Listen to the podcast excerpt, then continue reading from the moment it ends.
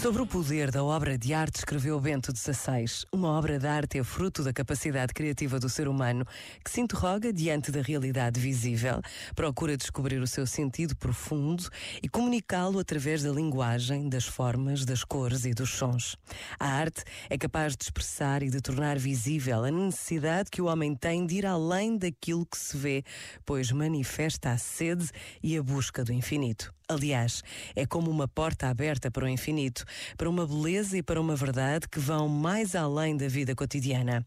E uma obra de arte pode abrir os olhos da mente e do coração, impelindo-nos rumo ao alto. Este momento está disponível em podcast no site e na.